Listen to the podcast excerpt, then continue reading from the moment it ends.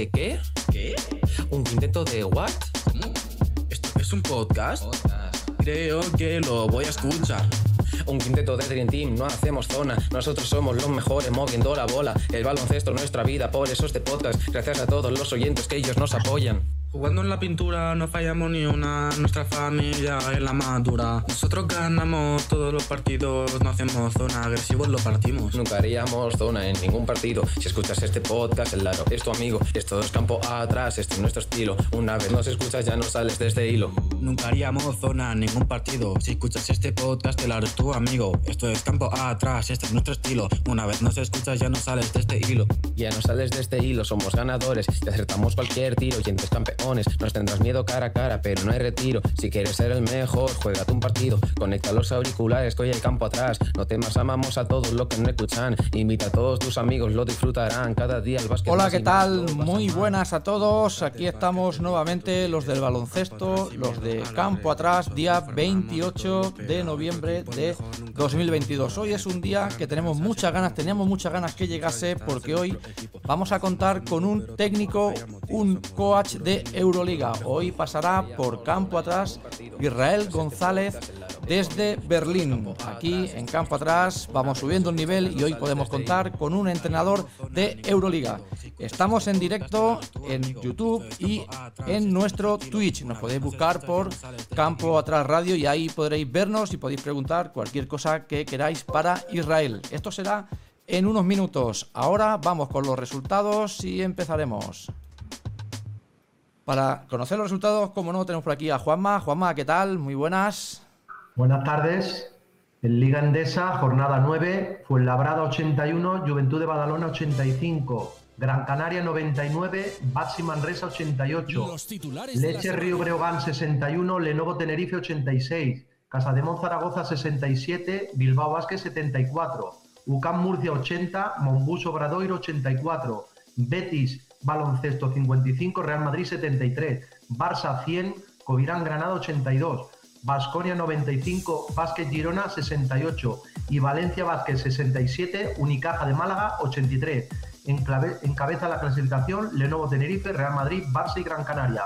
Por abajo, Casa de Zaragoza, Vázquez Girona, Basi Manresa y Betis. En Liga Femenina no ha habido porque había partidos de la selección española clasificatorios para el Eurobásquet.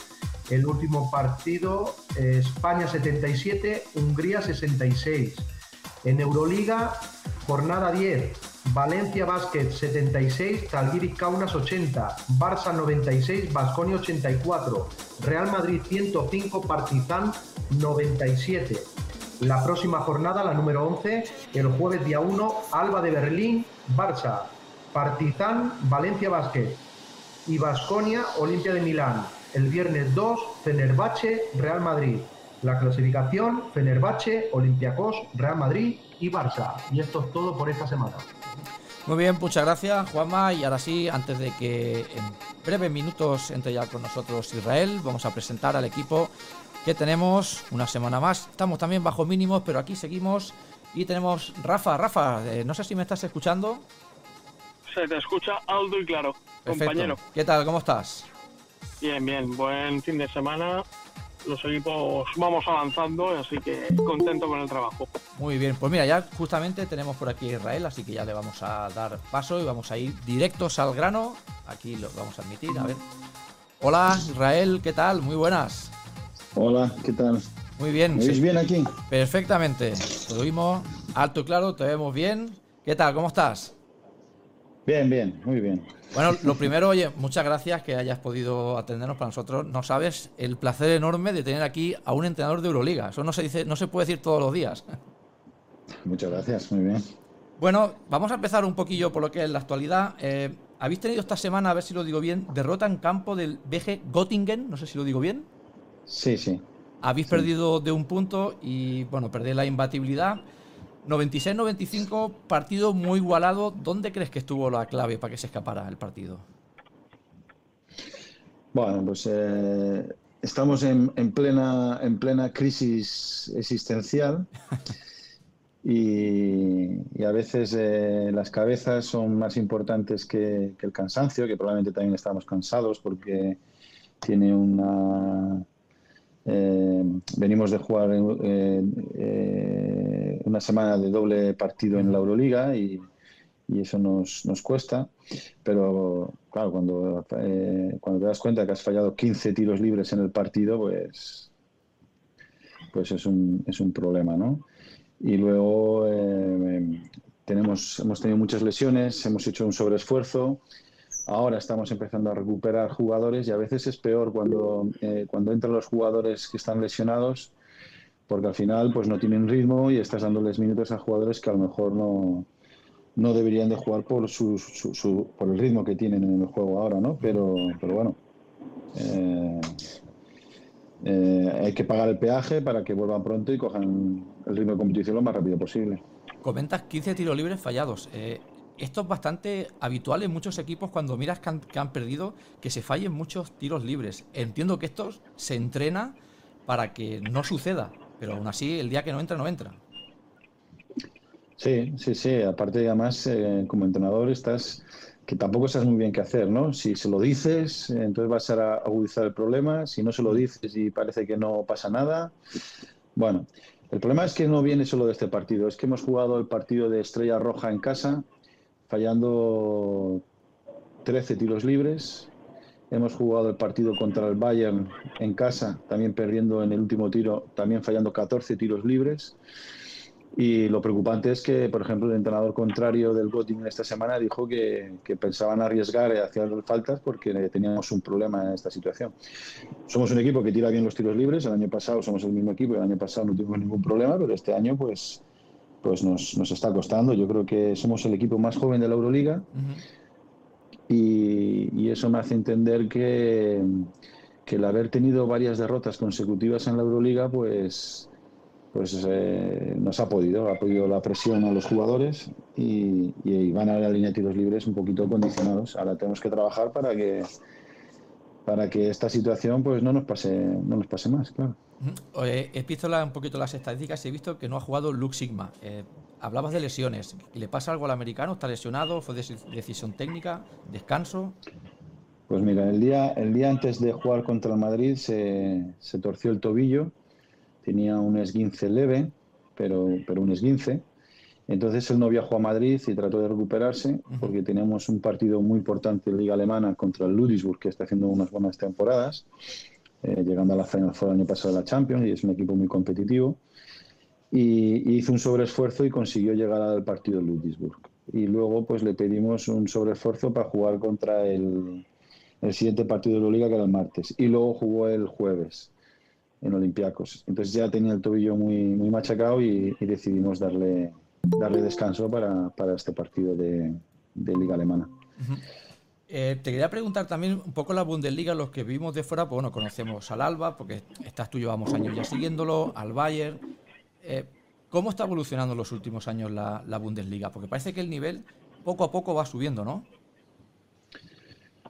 Sí, eh, hemos pasado a ser dos equipos alemanes en la Euroliga. el Bayern ha conseguido clasificarse dos años consecutivos en, el, en el playoff. El, año pasado el Ludwigsburg se metió en la Final Four de la Champions, el Ulm hizo una buena competición en la Eurocup, el Bonn es firme candidato este año otra vez para, para ganar la Champions. Eh, yo creo que es un crecimiento lento, sostenible, eh, pero, pero yo creo que no, no, no, se va a poder frenar. La economía alemana es una buena economía, los clubes son muy serios. Eh, creo que creo que eh, va a ser un crecimiento pasito a pasito, como hacen las cosas en Alemania, pero yo creo que al hacerlo así eh, van a tener garantías de, seguir creciendo. Claro, nunca ha sido fácil visitar las canchas alemanas, pero sí que es verdad que desde fuera por lo menos da la sensación de que los equipos te que tú ahora puedes ir al campo del Bayern, al campo del Alba y no es ninguna sorpresa que, pierdan. Es decir, esto se está dando y lo, lo, vemos desde fuera. No sé si vosotros tenéis también esa sensación de que cada vez es más difícil que os ganen en vuestras pistas. Sí, eso es lo que hay que convencer a, mis jugadores para esta semana y la siguiente, que es que es verdad, es así. Eh, eh, nuestro primer año en la Euroliga fue un año muy complicado, donde ganar un partido era, era algo muy difícil y ahora somos conscientes de que cada vez que jugamos en casa pues tenemos nuestras opciones a pesar de ser equipazos como son el pues eh, ahora esta semana jugamos contra el Barcelona y la siguiente contra el Fenerbahce. Bueno pues eh, sí eh, a pelear y, a tratar de, hacer lo mejor posible sí, sí. claro hablas Barcelona Fenerbahce pero tú sabrás mejor que nadie. Dime un partido fácil en la Euroliga que es imposible decir estamos hablando son campeones de campeones Sí, sí, sí. Yo ahora mismo estoy en una mesa de, póker y estoy intentando adivinar quién es el primo y no veo a nadie, con lo cual, mal asunto, ¿sabes? No, no, es que es muy, complicado. Es una competición muy bonita de jugar y muy difícil de, avanzar en ella. Y al respecto, ¿cuándo crees que vamos a ver a un equipo alemán en una Final Four? estamos hablando de que están creciendo como equipo. El Bayern ya lleva dos años clasificándose en playoff. Es muy difícil avanzar a una Final Four, pero ¿cuándo crees que llegará y si llegará ese momento? Que esperemos que sí. Sí, yo espero que, llegue ese momento, espero que sea con el Alba, pero, pero yo creo que todavía estamos un poquito lejos. ¿eh? Lo que ha conseguido el Bayern eh, aquí sí se considera como un hito, eh, sobre todo la del primer año, porque el año pasado al no haber, al no haber los equipos rusos, pues pierde un poco de, mérito. ¿no? Nosotros, si, la, si, la, si la guerra hubiera sido entre España y Ucrania, pues nosotros seríamos playoff, porque nosotros no conseguimos ganar a ningún equipo español, pero sí que habíamos ganado a los rusos, con lo cual tendríamos las victorias, yo creo que las victorias suficientes para estar en playoff. Mm, pero luego, claro, el que salto es muy grande. Nosotros somos el presupuesto más bajo de, la liga y para hacer jugadores, para fichar jugadores. Y, claro, eh, es que nos, los equipos de playoff casi nos triplican el, presupuesto, con lo cual eh, es difícil, es difícil. Eh, Rafa, ¿tenías alguna pregunta? Sí, no, yo un poco aprovechando que la estela que ha dejado Aito eh, en Alba, ¿cómo se lleva eso de, ser el sucesor de uno de los grandes maestros del baloncesto español?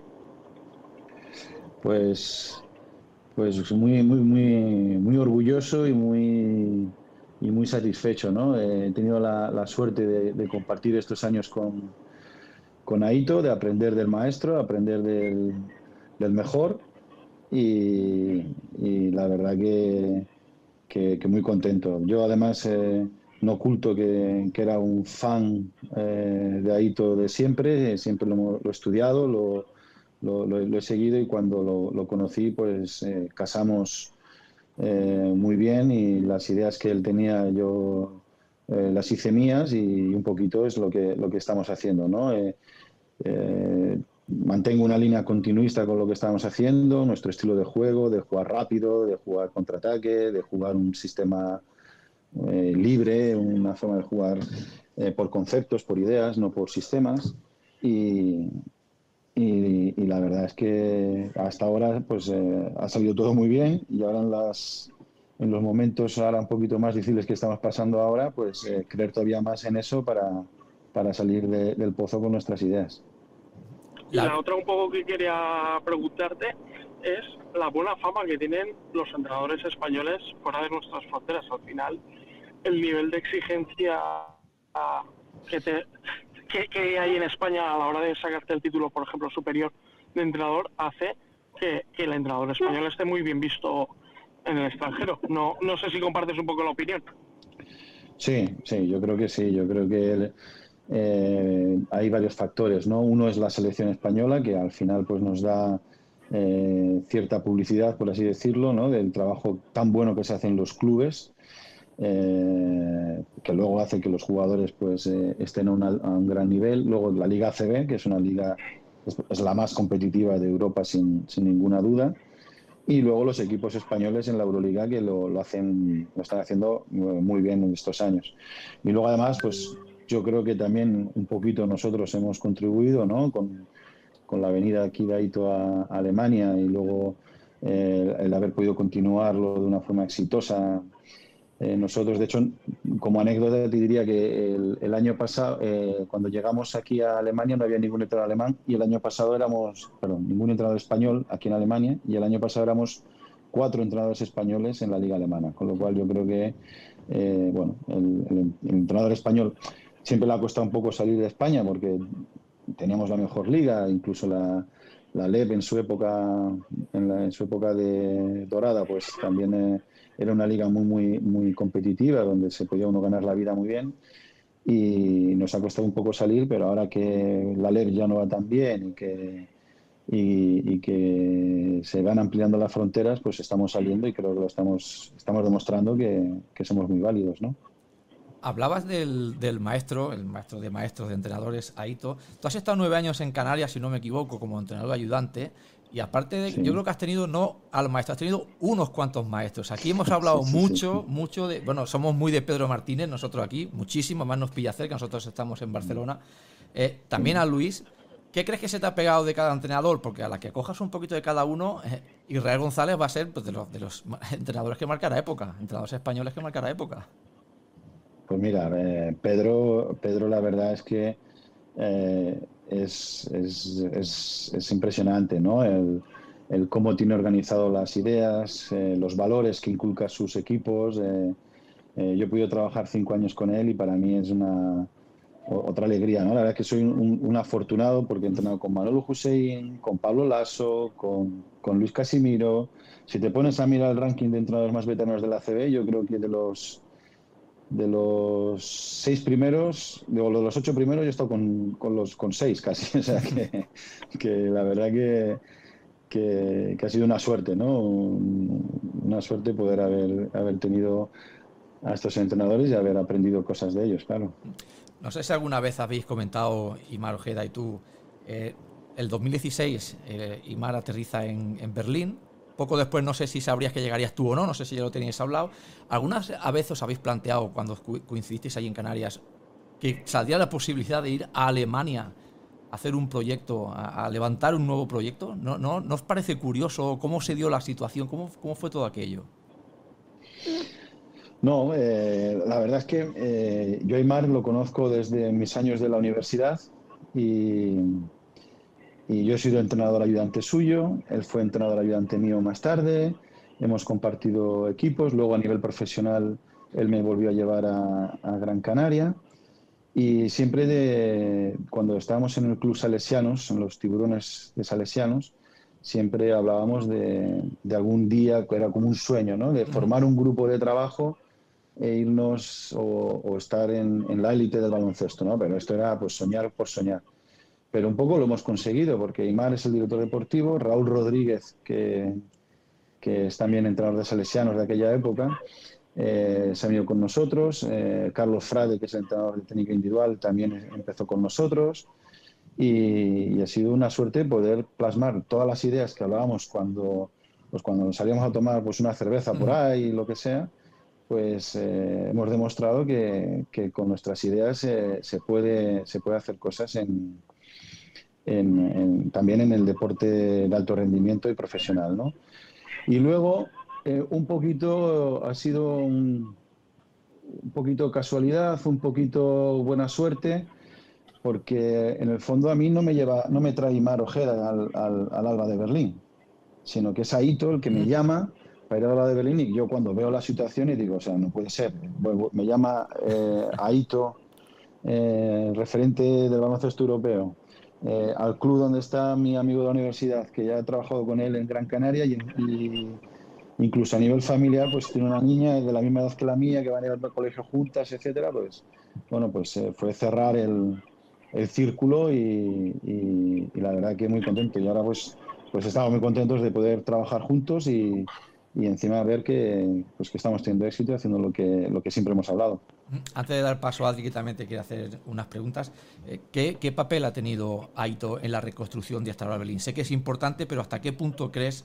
Porque es, todos sabemos que Aito con la cantera y con los jóvenes es, un maestro, no solo en el baloncesto, sino también trabajando con jóvenes. ¿Qué punto crees que tiene o qué clave es ahora esté Berlín como está? Después de dos años casi que se ha ido. Pues mira, cuando llegamos, eh, el Alba era un equipo un poco deprimido. Un equipo donde habían quedado sextos en todos estos años, donde cada vez había, incluso había una bajada de público, porque el baloncesto que se había hecho los años anteriores pues no había enganchado con, la gente. Y un dato fue que uno de los jugadores que se, de cantera que se quiso renovar, eh, dijo que no, que no quería renovar porque sabía que renovando no iba, no iba a jugar, porque nunca un canterano de, la cantera del Alba, la cantera del Alba tengo que decir que llevan solo 15 años o 16 años, un canterano había jugado en el primer equipo. Y entonces que no confiaba en, no confiaba en el club y yo creo que eso es el detonante para que el club se decantara a fichar a Ito.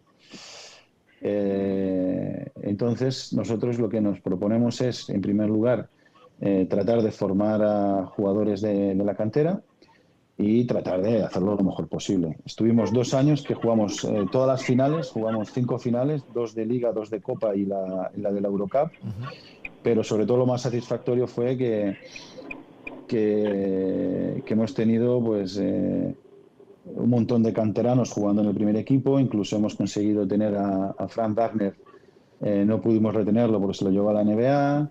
Eh, hemos sacado a jugadores sólidos en la Euroliga como son Maltedelo, eh, Matisek, Snyder, e incluso hace, fue hace, creo que el año pasado lo hicimos, pero sobre, eh, la primera vez fue hace dos años con Aito eh, llegamos a tener en un segundo cuarto seis berlineses, no alemanes, seis berlineses, cinco berlineses, perdón, cinco berlineses jugando al mismo tiempo en un partido de Euroliga.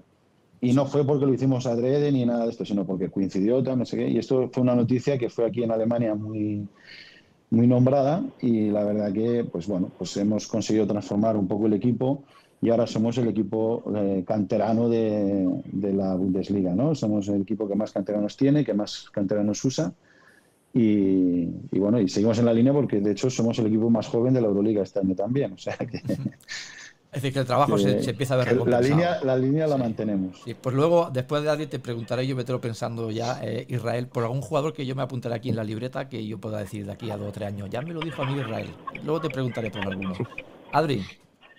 Yo, a ver, yo la pregunta que te hago, hay un jugador de tu plantilla que siempre, bueno, yo cuando lo he visto jugar, me ha sorprendido porque es un jugador que se le ve y tú lo ves y impacta, que es Komadje, obviamente, que es un tipo de 2.24, que sí, ¿no? Más o menos 24 puede ser. Yo diría 22. 22, con, con más más 24, entonces. Sí, sí. Y no sé qué opinas de él, porque yo siempre que lo he visto le veo cualidades para ser dominante físicamente Aquí, por ejemplo, pasó por, por España en estudiantes y no, no acabo de calar, pero veo que en Alba está jugando bien, está rindiendo bien. Y aparte, no sé si tú que eh, visto a Tavares en, en Gran Canaria le ves una similitud. Es una pregunta que te hago. Sí, lógicamente son jugadores parecidos por, por su tamaño. Eh, yo diría también por su inteligencia, porque ambos son, son muy inteligentes. Tavares quizás eh, tuvo la, o tiene la, tuvo la ventaja de que a pesar de venir muy, muy, sin, nada de experiencia, eh, pudo aprender de nosotros muy buenos hábitos y, físicamente yo creo que es un poco mejor que, que Kumanje. Kumanje eh, ha pasado por, por muchos equipos de allí en Estados Unidos, el college, eh, luego en la G League, donde quizás no, no, se han preocupado tanto en enseñarle y sí le han enseñado, sí, se han preocupado más en rendir y ponerle ahí debajo de la canasta, defender en zona 2-3 y, y, no mucho más. Entonces eh, empieza un poquito más tarde que lo que empezó, empezó Eddie, pero bueno, nosotros hemos apostado por él, hemos apostado por, por empezar desde, desde cero eh, el primer mes que vino aquí pues estuvo haciendo solo pivotes, básicamente. Luego le hemos puesto un entrenador de técnica individual constantemente con él y estamos tratando de, de, sacarlo adelante. ¿no? Eh, en España vino y no sé si jugó seis minutos en la Liga CB. poco poco. Luego lo fichó el, el Saratov y, y, no jugó nada. Eh, no sé si llegó a debutar en un partido o dos. Pero luego también los entrenadores, pues em, es muy difícil eh, jugar con, con, con, gente tan grande, tan alta, porque son especiales y hay que jugar un poco especial para ellos también, ¿no? Y, bueno, y, yo creo que nosotros pues hemos ido poco a poco, ahora está en su segundo año y medio con nosotros y, la verdad que lo está haciendo muy bien y todavía tenemos esperanzas de que lo haga mucho mejor. Ahora, si no me equivoco, Israel ha renovado hasta 2025, ¿no? Sí. eso supongo que será es la mejor noticia para seguir construyendo, entiendo. Es decir, tranquilidad en el proyecto, tú vas a seguir ahí al frente de él. ¿Cuál crees que es el siguiente, el paso, siguiente paso que debería dar el Alba? Es decir, ya ha ganado la BBL, pues ahora no sé si el siguiente paso es consolidarse más en Euroliga. Pues mira, sí, este año nos hemos planteado que el año pasado ganamos la, la Copa y la Liga e hicimos récord de victorias en la Euroliga. Y sabemos, somos conscientes de que va a ser muy difícil repetirlo porque pues el Bayern tiene, pues prácticamente nos duplica en presupuesto y, han hecho muy bien, han fichado muy bien este año y nosotros pues tenemos el mismo equipo que el año pasado, pero no hemos conseguido retener, por ejemplo, a Oscar da Silva, que era un, puntal para nosotros, porque además no es que fuera un jugador extraordinario que lo es, sino que es alemán. Y entonces a nosotros en la liga alemana, con el reglamento de, que tienen que haber siempre eh, seis alemanes y seis eh, no alemanes, pues era muy importante para nosotros pero eh, nosotros queremos eh, competir lo mejor posible en todas las competiciones. Eh, y además queremos seguir con nuestro proyecto de sacar jóvenes. Estamos, por ejemplo, esta semana que hemos perdido en, en Göttingen, pues hay un canterano pues, que ha jugado alrededor de 10 minutos. cada vez que podemos intentamos sacar a un canterano. Tenemos a tres de ellos que están en, en, constante contacto con nosotros, que los tenemos entrenando todos los días, y es un poco un objetivo, consolidar a los jóvenes como Malte Delo, que tiene 21, 22 años, eh, Jonas Matisse, que tiene 22 años, y Tim Snyder, consolidarlos en, en, la Euroliga y en la Liga Alemana, y luego además seguimos tratando de, de promocionar a jóvenes canteranos y construir para, para el futuro y porque es además muy importante para nosotros. El jugador alemán es muy determinante porque hay muy pocos buenos de verdad y, lo, que, la idea es tratar de fabricarlos nosotros eh, con nuestro, nuestro programa de, formación. Rafa. A raíz de lo que dices eh, y de lo que comentaba también Adrián, yo creo que uno de los principales problemas que está teniendo el baloncesto actual y sobre todo más en cantera que, lo estoy viendo, ya no hablo de élite, que es, sin embargo, también un gran problema, es que no se mira el largo plazo, sino el resultado inmediato. Y una de las cosas por las, de las que mejor estáis haciendo es el, apostar por esa cantera y el ir un poco esa visión de futuro de, de, tener canteranos y de tener ese trabajo hecho desde la base para no tener que depender de ciertos fichajes. Sí, bueno, somos un, club un poquito especial, como, como, dicen aquí en Alemania, Alba is different, ¿no? porque eh, hacemos las cosas un poquito diferentes. Eh, aparte de, como otros muchos equipos, tratamos de, sacar canteranos, pero además nuestra política de trabajo eh, es también diferente a la de otros sitios. ¿no? Nosotros hablamos de, la burbuja de la felicidad, ¿no? de, venir aquí cada día con, con alegría, contentos, con ganas de trabajar eh, los jugadores con, ganas de entrenar, se, se, divierten, aprenden, cada día, cada día se van de aquí siendo un poquito mejores, con mucha exigencia también, pero yo creo que hemos creado un ambiente eh, de trabajo diferente al, trabajo que hay en otros sitios donde a lo mejor es más exprimir y, rendimiento y, y bueno, nosotros lo hacemos desde una forma un poquito diferente y, nos hemos casado con esa idea y hasta ahora pues nos ha dado siempre muy buenos resultados y,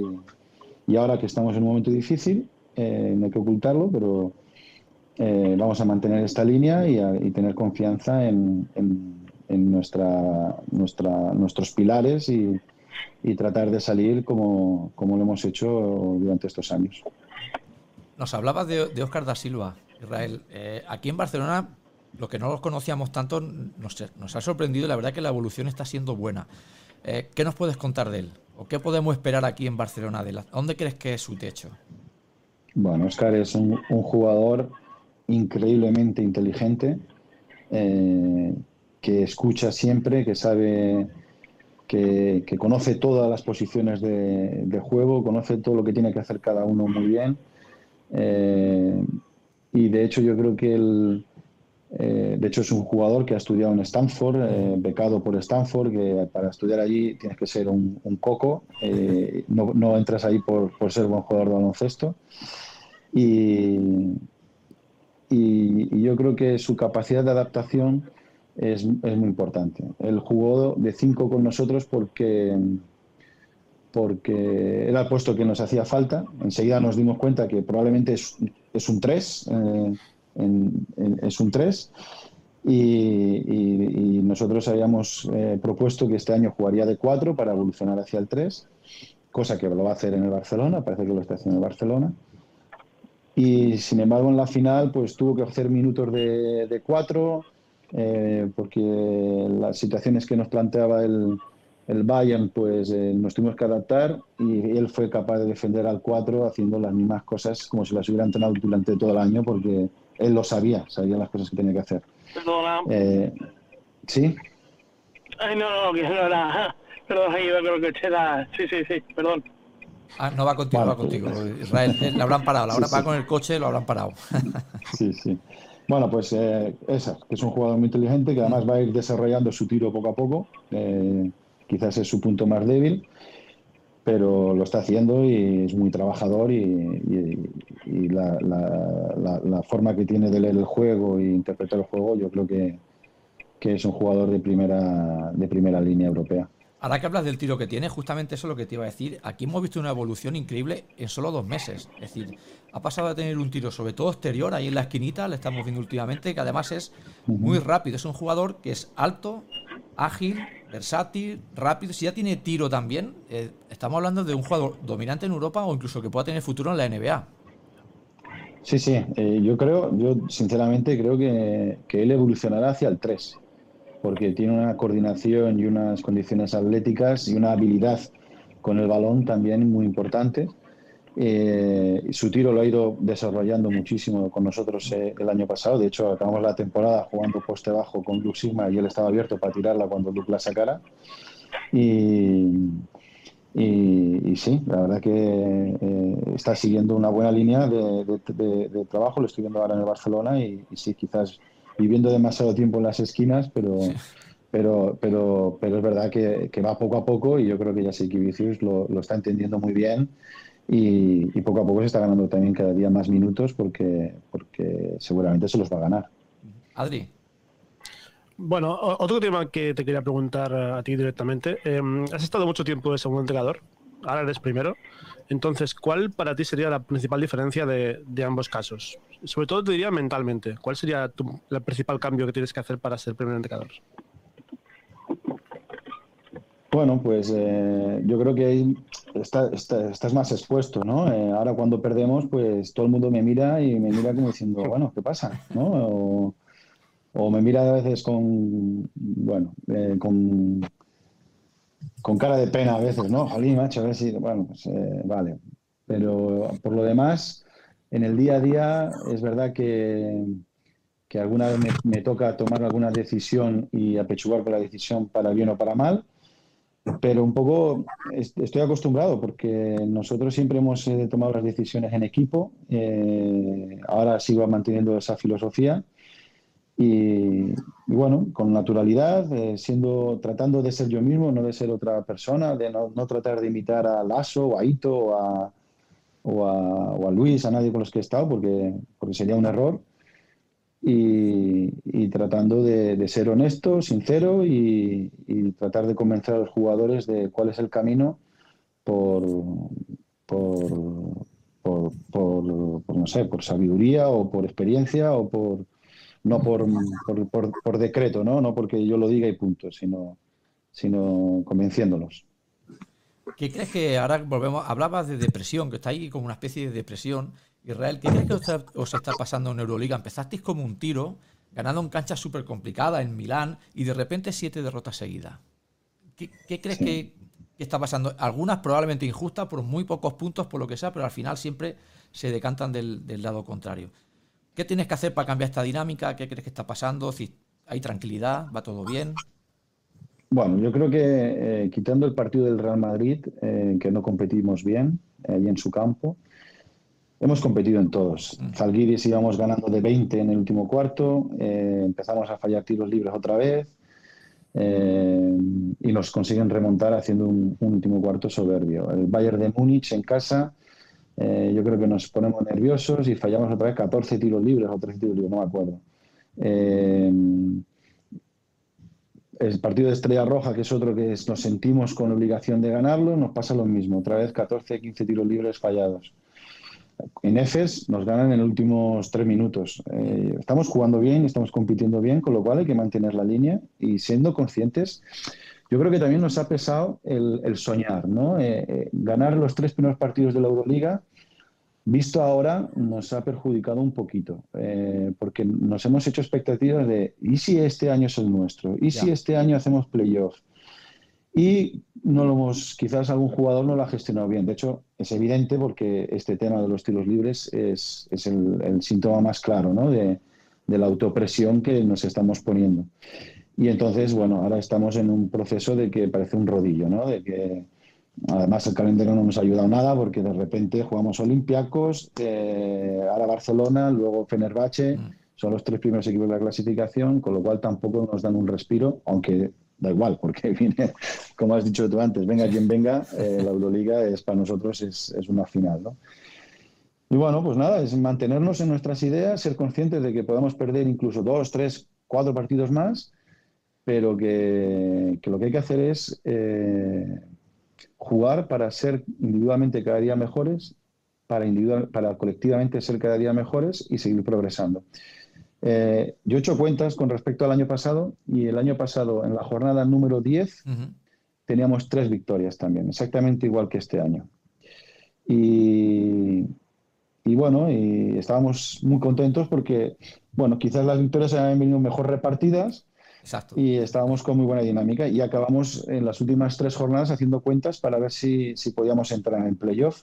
Y estuvimos compitiendo hasta el final. Eh, luego en la liga alemana eh, ganamos los últimos 19 eh, partidos seguidos, perdiendo el, el, el, el, partido de playoff contra el Bayern cuando nos tocaba ganar en casa la liga y bueno, pues hubo ahí también otra, otra muestra de, de inexperiencia al ser tan jóvenes sin embargo, luego jugamos un partidazo en el, en el cuarto partido allí en Múnich, ganando de 20 muchos, casi 30.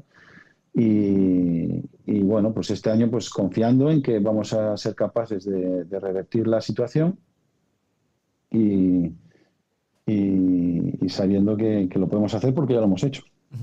Ya te quiero preguntar por una cosa que algo te he escuchado en alguna entrevista que te hicieron aquí cuando viniste a visitar a Madrid. Es por Juan Núñez.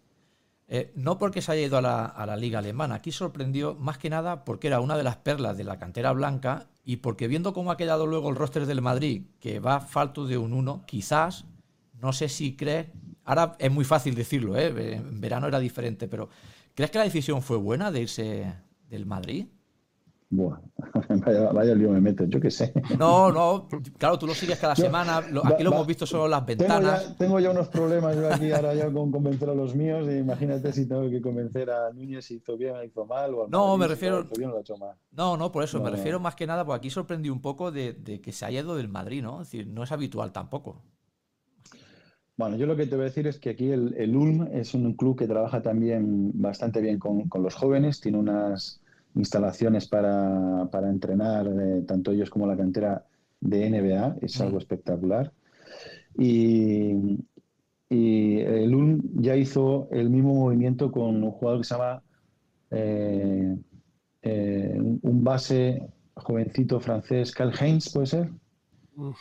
sí, sí, sí.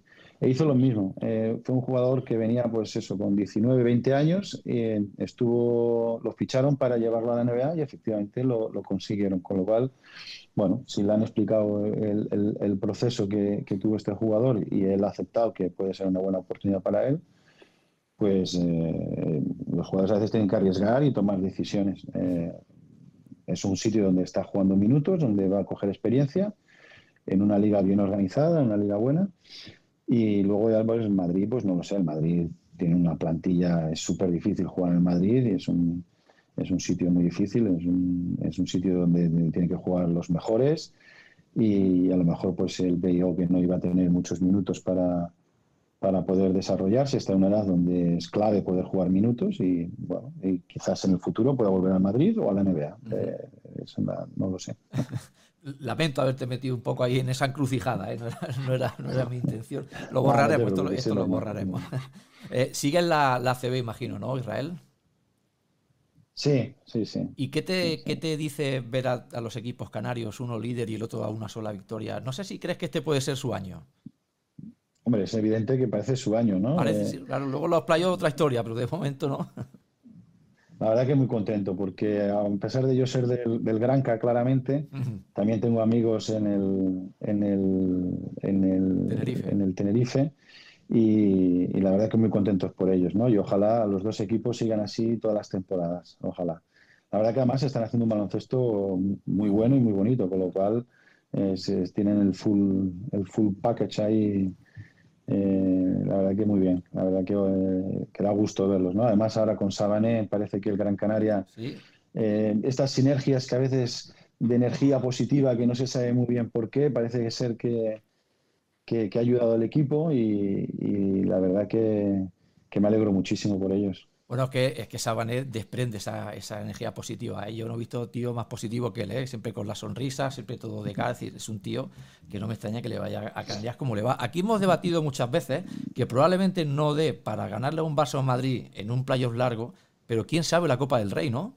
Más fácil probablemente en un fin de semana tres partidos. Sí, sí, sí, sí. Cuando hablas ya de playoff, además los equipos ya van descansados de, las ligas domésticas eh, y ya es otra historia, ¿no? Eh, son, son transatlánticos, que es súper difícil, pero es verdad que en la Copa, a un partido, con los nervios, con la presión, mm, a veces el, que, el equipo que sabe gestionar mejor esas situaciones, pues se puede llegar a llevar el, el gato al agua y si encima pues estás haciendo un buen baloncesto durante todo el año que te da confianza para, para afrontar ese partido, pues, pues ¿por qué no? no? Eh, antes de acabar, no sé si Rafa o Adri, alguna cosilla más. Bueno, yo simplemente lo, que dices de Gran Canaria, aparte, eh, tú has visto a, a Lakovic llevar a Ulm eh, a niveles altos, por ejemplo. Obviamente imagino que tiene algo de, motivo que Gran Canaria está arriba por, por Lakovic. Y también, ¿qué, futuro le ves a, a como entrenador? Bueno, pues yo he tenido la suerte de conocerlo aquí en Alemania y hablar mucho con él. Y la verdad que es una persona sencilla, una persona encantadora, eh, muy preocupado por mejorar y por aprender. Es un entrenador joven y, la verdad que ojalá le salga todo, todo tan bien como le está, le está yendo.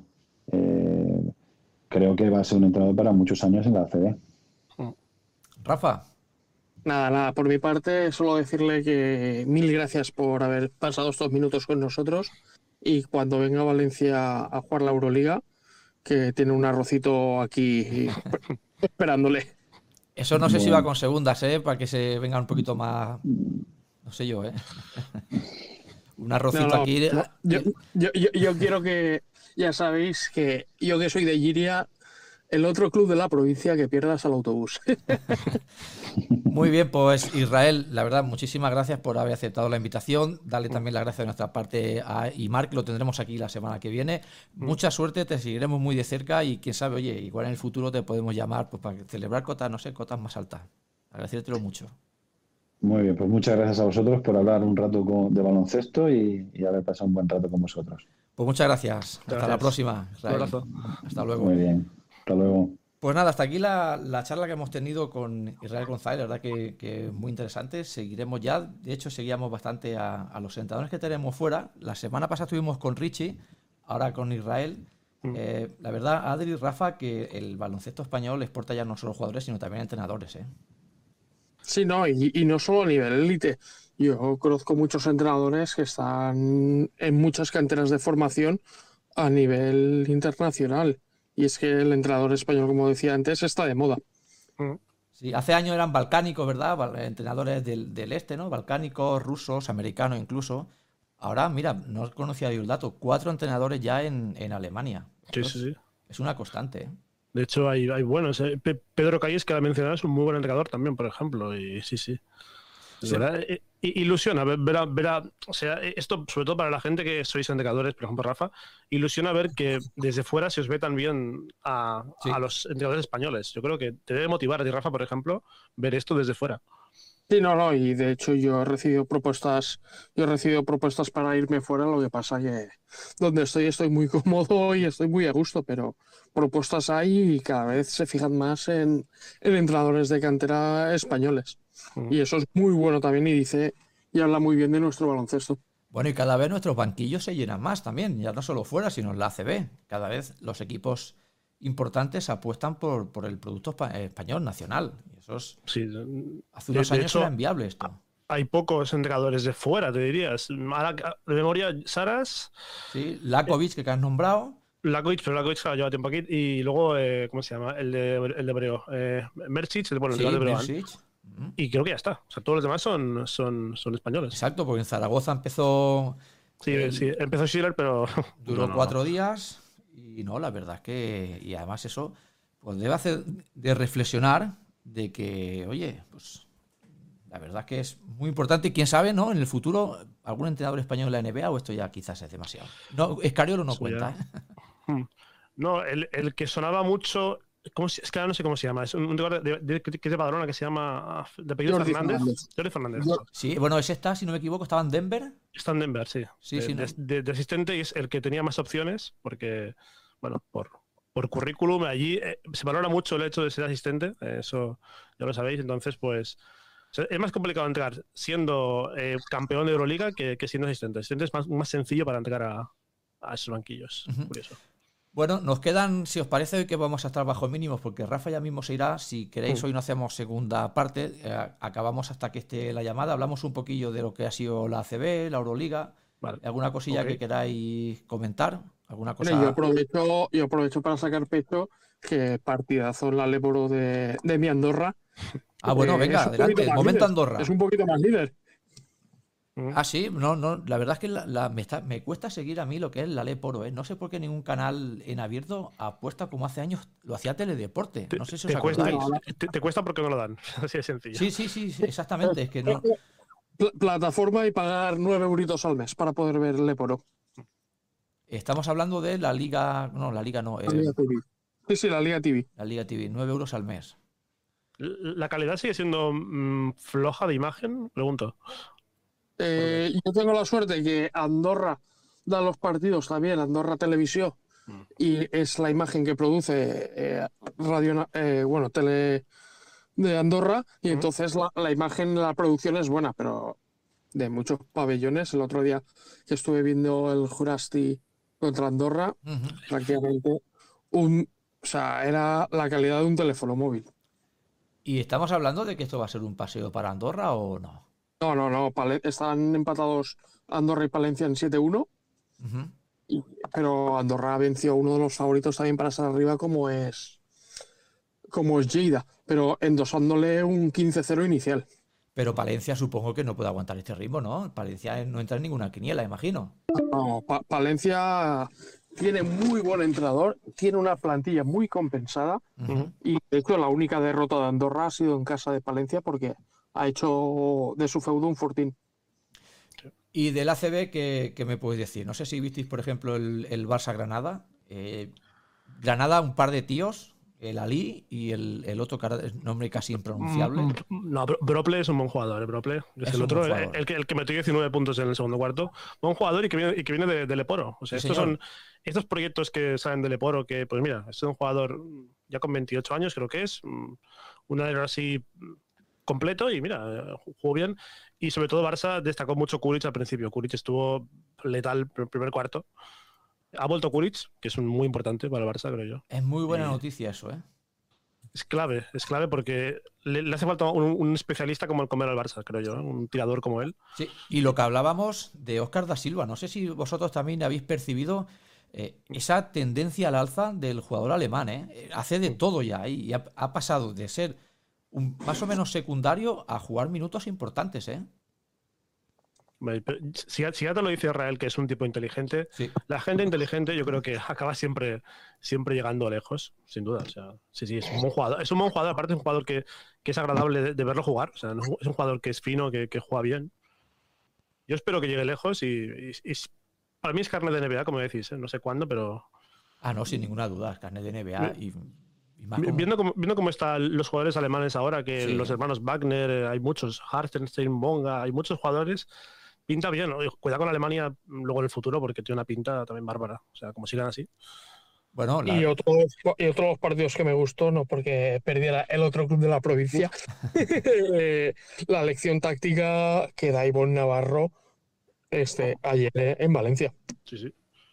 A mí, me, sorprendió mucho el partido de Unicaja. ¿eh? Jugó muy bien Unicaja el partido. ¿eh? Unicaja, Unicaja llevamos aquí tiempo resaltándolo de que ahí a la chita callando no lo tenemos en cuenta. Parece como un equipo que ya no cuenta.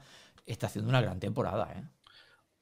Sobre todo a mí me sorprende por el hecho de que ha cambiado lo que dijimos, 10 jugadores del tirón, 10 jugadores, y el equipo está rindiendo bien. Y han fichado bien. O sea, los jugadores que han fichado son jugadores mm, buenos, muy buenos, la verdad. Además ganó no sé, viendo el resultado, yo no pude ver el partido, pero 67-63 parece un partido cómodo, ¿no, Rafa? No, no, aparte ya te digo, una lección táctica espectacular. O sea, le comió la tostada eh, desde el minuto uno. Y, al final, yo creo que el éxito de Unicaja se llama Ivonne Navarro.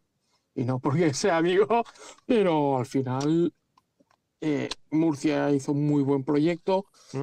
En Andorra ya hemos visto que lo llevó desde equipo de tabla baja hasta unas semifinales de Eurocup y ahora lo que está haciendo en Unicaja. O sea, cuando triunfa por todos los equipos que pasa, algo bien estará haciendo. Hombre, es un buen entrenador, ¿eh? A mí, Navarro, a mí me gusta. Es un buen entrenador. Sí, pero hay que darle confianza y, darle un buen proyecto y, y, querérselo también lo que hace. Tú, tú que lo conoces a Rafa más, pero yo creo que Ivonne es un tipo que necesita proyectos largos que, que se adecúen mucho a él y, por ejemplo, ahora con Unicaja, si todo va bien, yo creo que va a ser un indicador para, para años, debería serlo. bueno, Unicaja no es una plaza fácil para esto, ¿eh? no suelen tener paciencia. ¿eh? Eh, no, no, pero por eso, y, y, lo bueno es que le han dejado participar en los fichajes. Mm. Hombre, pues eso, es importante. Y, que es muy importante, y creo que, que es una de las claves del éxito. Han sabido fichar ha habido un muy buen consenso. Eh, de hecho, ahora la parte más deportiva está un poco el amigo Carlos Cabezas también tirando una mano. Y al final hay, hay, una política de consenso que antes en Unicaja no la estaba viendo y fichaba el director deportivo por sus narices y ahí ya te apañarás. Y eso, quieras que no, creo que es la factura que le ha pasado a Unicaja. Ahora con esta nueva política de consenso, se está viendo los resultados, que al final es lo que debe ser. Bueno, esto con el cambio del presidente entiendo que cambia todo, toda la visión del club, se decide apostar, como tú dices, pues porque el entrenador cuente más, por la tranquilidad, y al final eso acaba dando resultados.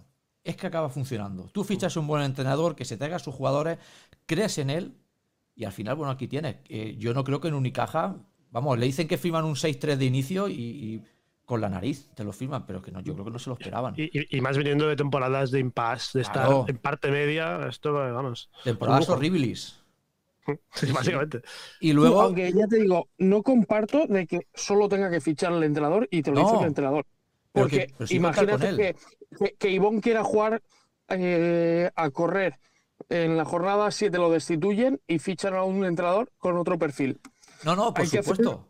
hay, hay, que hacer con consenso, no solo por supuesto. Pero tú yo creo, ¿eh? Em, a mi modo de entender, lo que tiene que hacer, en este caso la presidencia o el director técnico o quien sea, decir, bueno, ¿cómo queremos jugar? Pues mira, nosotros queremos jugar, pues no lo sé. Eh, X, corriendo, venga, pues corriendo, ¿qué entrenador tenemos? Pues entrenador este. ¿Qué jugadores se amoldan a esta forma de jugar?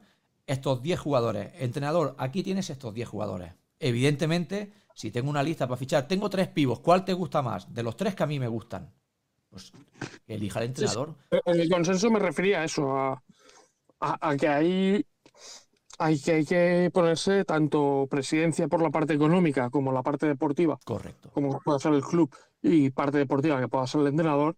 E, e, ese punto de acuerdo. Ahí está. Y de la parte baja, pues aquí viéndolo un poco, Adri, los mismos de siempre. ¿eh? Zaragoza que nos acaba de escapar, eh, Manresa que no hay manera que salga, el Betis que no veas cómo ha notado la baja del amigo, y, aquí seguimos igual, ¿eh? No, y yo, pongo, eh, va a 14 pero ya Fuela lo pongo ahí porque pinta mal. Fuela pinta mal. El otro día perdió contra la Peña, pero jugando muy a medio gas y es un equipo flojo, muy flojo y eso es una apuesta, han, apostado por un entrenador de la casa, por Pichel, que era el segundo de Rabantos.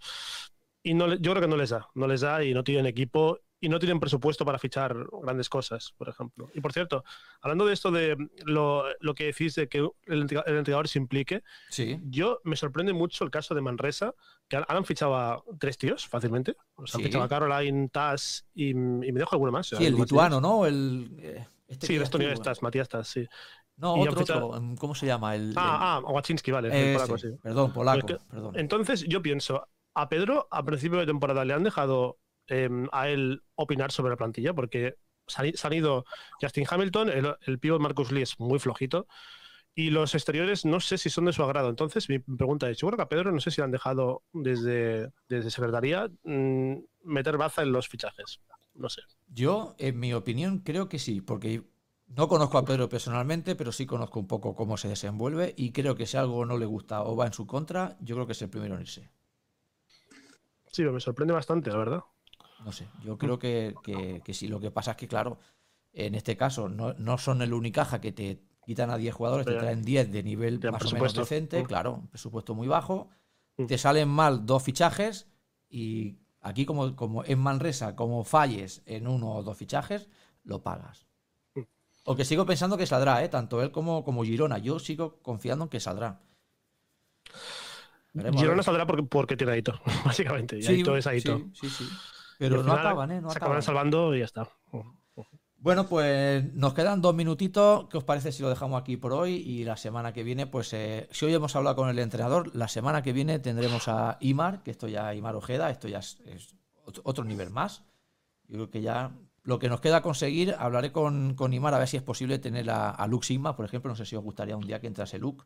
Mm, me pondría un poco tener a Luke Sigma aquí, la verdad. pues, pues oye, si ha podido entrar el entrenador y va a entrar el director técnico, quizás se puede intentar con. Aparte, hablará castellano seguro. Por, seguro, claro. Oye, desde Burgos, Tenerife, mm. eh, lleva unos cuantos Valencia. años. Valencia. Sí, sí, seguro que lo habla. Y por cierto, eh, una cosa más, Gorges, apúntate el fichaje de Murcia hoy, Arrati Andronikashvili, apúntatelo porque sé que te gustará. Y ya está. lo, tenía contra la agenda, pedazo fichaje. Cuidado. Y eh. con la forma de trabajar de Sito, yo creo que va a durar poco en Murcia. Bueno, veremos a ver, se nos acaba el tiempo al final, ahora que hablas de pues fichaje, Adris, se me ha olvidado preguntarle el nombre que queríamos decirle a Israel, que nos dijese un nombre para apuntar en la libreta se me ha pasado. Al final se me ha pasado. apúntate. Matisek, apúntatelo, por ejemplo. Venga, apuntamos Matisek. Bueno, chicos, que no se nos. Y te digo yo uno del último sub-15 sudamericano, Iván Prato, pivotar Venga, pues tomamos nota y chicos, nos vemos la semana que viene. Que vaya bien. Un placer. Hasta luego. Adiós.